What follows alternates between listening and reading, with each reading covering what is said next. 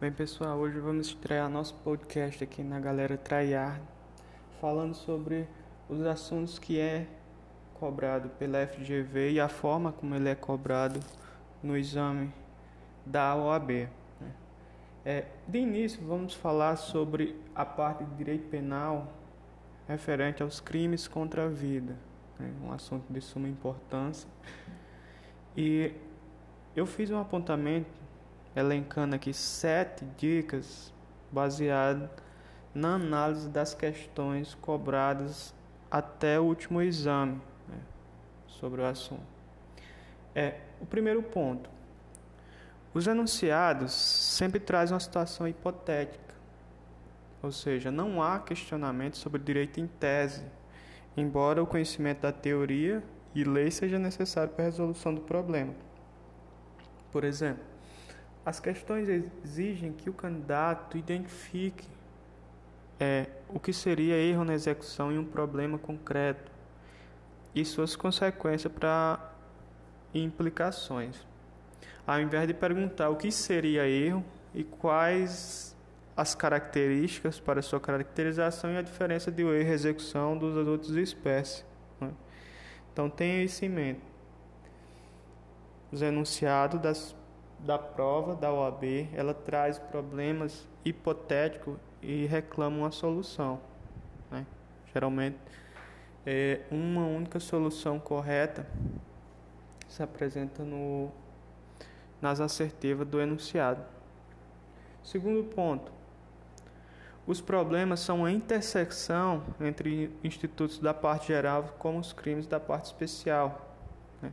Em resumo, em uma questão, a FGV geralmente cobra crime contra a vida e outro tema da parte geral, como tentativa, tipicidade, iter crimes, arrependimento eficaz, arrependimento posterior, concurso de pessoas, concurso de crimes.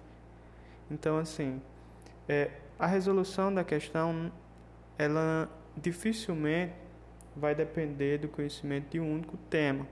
Então, tenha isso é, em mente. Ponto 3. Um dos grandes desafios na resolução da, das questões é o enquadramento típico da conduta.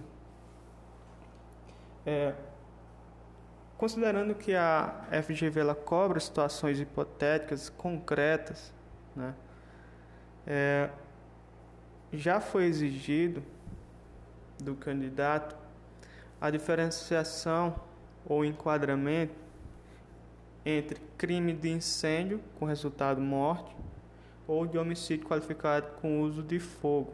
Né? Já foi exigido do candidato a diferença de homicídio doloso e latrocínio numa situação hipotética, homicídio culposo e omissão de socorro, é, induzimento ao suicídio e o próprio homicídio. É, então, é outro ponto que você tem que ter bastante cuidado, se ater é, bastante ao que foi proposto no enunciado. É, quarto ponto, sempre preste atenção em todos os dados fornecidos pelo enunciado, como por exemplo, datas, idade, sexo, meio e modo de execução. E não existem informações inúteis na questão. Então, quando a, a, o enunciado propor que determinado crime foi cometido em um local, em determinada data, que o autor tinha, uma, tinha tal idade, certamente isso vai ter alguma implicação na resolução da questão, seja prescrição, seja tempo, lugar do crime, é, causa com causa. Então, existe uma série de elementos que são relacionados com esses dados que são é, apontados no enunciado. Então, sugiro que você, quando estiver resolvendo, você anote o grife com caneta para não se, se perder. Geralmente os enunciados são um pouco longos. Se você não marcar os pontos essenciais, corre o risco de você cair em pegadinha. Né? É, quinto ponto. Algumas questões são interdisciplinares, ou seja, abordam duas ou mais disciplinas, como penal e processo penal. É, uma das questões que eu analisei é, cobrava, falava uma situação hipotética, mas mencionava alguns pontos sobre procedimento, tribunal do júri, desclassificação, pronúncia, causas de interrupção da prescrição, é, decadência do direito de representação. Então, assim, é, não é que, que os assuntos eram difíceis, mas exigia do candidato um certo conhecimento de ambas as disciplinas. Sexto ponto que eu chamo a atenção. Lembrar que o advogado ele pode ocupar a função de assistente de acusação. Ou seja, embora seja intuitivo imaginar que a resposta do enunciado corresponda à tese de defesa que melhor satisfaça os interesses do réu, é, nem sempre isso vai acontecer na situação concreta. Embora seja um, um, uma prova para advogado, e advogado é quem faz a defesa de um réu ou do investigado em procedimento ou em processo penal, é, nem sempre a resposta da proposição do enunciado vai ser a situação mais favorável para o réu. Então você tem que se desvincular dessa ideia. Né? A maioria das questões ela sempre reclama você como advogado qual a orientação no caso concreto que você daria para o seu cliente. Você como advogado qual a tese que você usaria num recurso, num, é, nas alegações.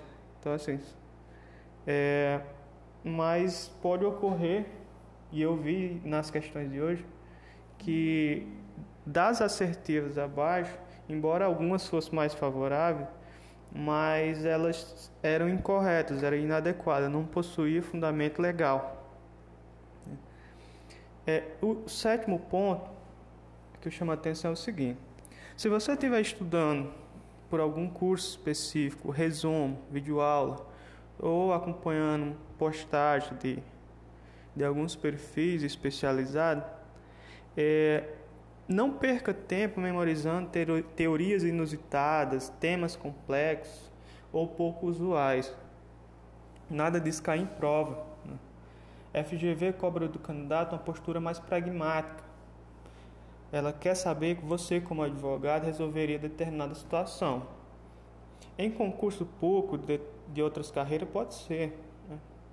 Mas para o exame da ordem, esse estudo não é recomendado. Então, assim, não se assuste com aqueles termos que você nunca viu em livro, nunca ouviu falar em aula, talvez de corrente minoritária que está na nota de rodapé do seu material, e que isso não cai em prova.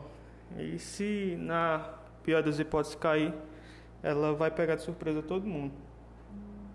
Em, em 2012, a FGV cobrou uma questão que exigia do candidato conhecimento acerca da teoria da imputação objetiva. É, mas foi uma questão isolada. Eu não quero isso dizer que a teoria da imputação é objetiva como outras é, seja irrelevante no âmbito criminal, da âmbito da dogmática, né? Mas para exame de ordem não precisa o candidato memorizar, saber o que é, de onde veio, quem é o seu expoente é, seus requisitos, entendeu? Teoria, domínio do fato, é, aquelas partes de escolas criminais, a diferença neocantismo, funcionalismo, finalismo, ali são temas relevantes do ponto de vista jurídico e dogmático, mas para sua prova você pode pular ou talvez ter o mínimo de noção, entendeu? É, falando especificamente dessa questão de 2012, é, é, não era uma questão complicada, ela cobrava noções, mas um, se o candidato tivesse conhecimento sobre com causas da, do próprio Código Penal, ele conseguiria resolver facilmente. Então, esses eram meus comentários.